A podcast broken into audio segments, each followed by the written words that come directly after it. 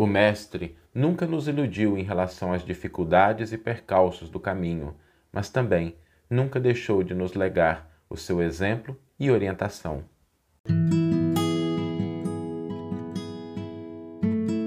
Você está ouvindo o podcast O Evangelho por Emmanuel, um podcast dedicado à interpretação e ao estudo da Boa Nova de Jesus através da contribuição do benfeitor Emmanuel.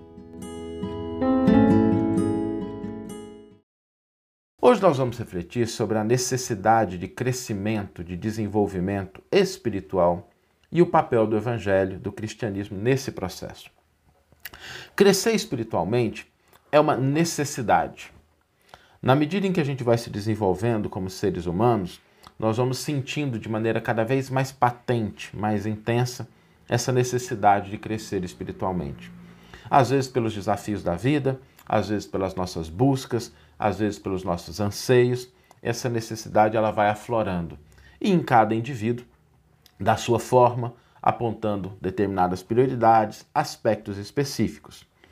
Agora, quando a gente fala de crescer espiritualmente, é importante a gente refletir um pouquinho sobre o que é que isso significa, sobre quando a gente fala crescer espiritualmente, ao que nós nos referimos. E existem alguns aspectos que merecem a nossa atenção. Em primeiro lugar, crescer espiritualmente diz respeito à conquista de sabedoria e de amor, entendimento e capacidade de agir, porque o amor não é só um sentimento, ele é uma força transformadora. Então, esses dois aspectos são importantes. O Emmanuel, inclusive, ele tem uma frase muito bonita e que ele diz assim: Aquele que apenas ama é como uma placa no deserto, aponta o caminho, mas o viajante sedento morrerá de sede. Aquele que apenas, desculpa, aquele que apenas sabe é como uma placa no deserto, aponta o caminho, mas o viajante sedento morrerá de sede. Aquele que apenas ama é como um oásis, ele descedenta a criatura, mas ela perde o rumo. Por isso é fundamental conjugar esses dois elementos, sabedoria e amor. E para conquistá-lo, existem duas dimensões importantes do nosso desenvolvimento: transcendência e conexão. Quando nós falamos de religiosidade, de espiritualidade, esses dois elementos são os que estão na base, no alicerce do processo. As religiões são propostas de tangibilizar, de apresentar caminhos, meios, ambientes para que a gente possa alcançar esse alvo. Mas, no fundo, como ápice, como propósito final, estão a transcendência e a conexão. Transcendência daquilo que nós somos, reconhecermos naquilo que está na nossa essência, não na transitoriedade, e conexão com o Criador e com todas as pessoas, com todos os seres da criação. Não é um caminho fácil, mas todos os grandes luminares da humanidade nos deram esse exemplo. Apesar de não ser um caminho fácil, não nos faltam exemplos de como alcançá-lo, de como a gente deve percorrer. E Jesus não foi diferente. A vida do Cristo não foi uma vida repleta de facilidades, de tranquilidades, um caminho todo reto, lisinho, cheio de compreensão, tolerância. Não foi isso que aconteceu na vida do Cristo. Jesus nos mostrou o alvo e percorreu um caminho, que não é um caminho simples. Muitas vezes o Cristo teve que lidar com ingratidão, com restrições, com injunções, teve que dedicar um esforço maior no atendimento daqueles que necessitavam, mas ele nos deixou esse caminho, nos mostrando uma coisa: é possível. É possível alcançar crescimento, desenvolvimento espiritual, é preciso atender essas nossas necessidades, é possível transcender e é possível nos conectar com Deus e com as outras pessoas. Para isso, três coisas são fundamentais. E o exemplo do Cristo é talvez o exemplo máximo desses três elementos. Em primeiro lugar, eliminar o ego, reconhecendo a nossa condição de imortalidade.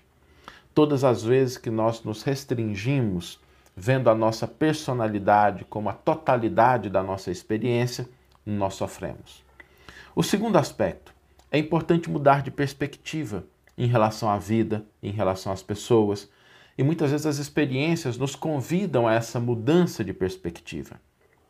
Olhar de uma maneira mais profunda, não somente na superficialidade, na aparência, daqueles que estão à nossa volta, das circunstâncias que nos cercam, mas enxergar com um pouco mais de agudeza as circunstâncias, com mais profundidade as pessoas, entendendo de maneira mais profunda propostas, propósitos, situações, circunstâncias. E isso exige uma mudança de perspectiva. E o terceiro aspecto é que nós nos dediquemos à prática do bem. Não é possível alcançar desenvolvimento, crescimento espiritual, transcendência e conexão sem nos dedicarmos à prática do bem.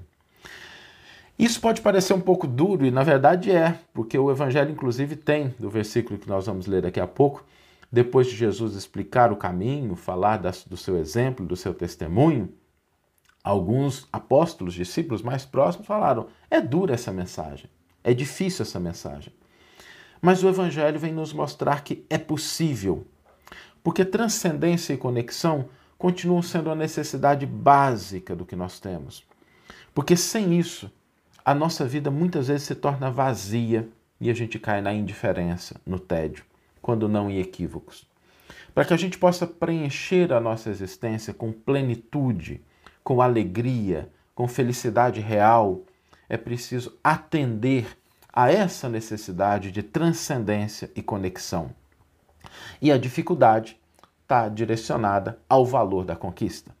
Todo progresso importante, toda conquista de relevância exige esforço, exige dedicação proporcional. Mas nós temos o Evangelho, nós temos o Cristo como modelo, como caminho, como proposta. Ou seja, quando a gente começa a entender essas dificuldades, não nos faltam apoio, porque Jesus mostrou o caminho, mostrou a trilha e exemplificou. E agora é com a gente. Porque o Evangelho não impõe, o Evangelho não violenta consciências, ele mostra o caminho, diz que é possível, nos orienta, mas os passos são particulares e cada um de nós tem o momento, o tempo, a escolha para poder caminhar nessa direção. Desenvolver-se espiritualmente é de fundamental importância e a gente não pode se iludir achando que a gente vai conseguir isso com a leveza de quem lê uma revista no final de semana. Exige esforço, exige dedicação, mas vale a pena. Porque na medida em que nós crescemos espiritualmente, que nós buscamos o exemplo do Cristo, internalizamos isso na nossa vida, nós caminhamos para novos patamares de paz, de felicidade e de harmonia. Vamos ler agora a íntegra do versículo e do comentário que inspiraram a nossa reflexão de hoje. O versículo está no Evangelho de João, capítulo 6, versículo 60, e é exatamente a resposta dos discípulos depois que Jesus explica, fala sobre os caminhos, sobre as dificuldades. E os discípulos dizem assim: Dura é esta palavra, quem pode ouvi-la? E Emmanuel intitula o seu comentário Lição viva. O cristianismo é a suprema religião da verdade e do amor, convocando corações para a vida mais alta. Em vista de religião traduzir religamento, é primordial voltar, voltarmos para Deus, tornarmos-nos tornarmos ao campo da divindade. Jesus apresentou a sua plataforma de princípios imortais, rasgou os caminhos, não enganou a ninguém relativamente às dificuldades e obstáculos. É necessário esclarecer o Senhor, negarmos a vaidade própria, arrependermos-nos de nossos erros e convertermos-nos ao bem.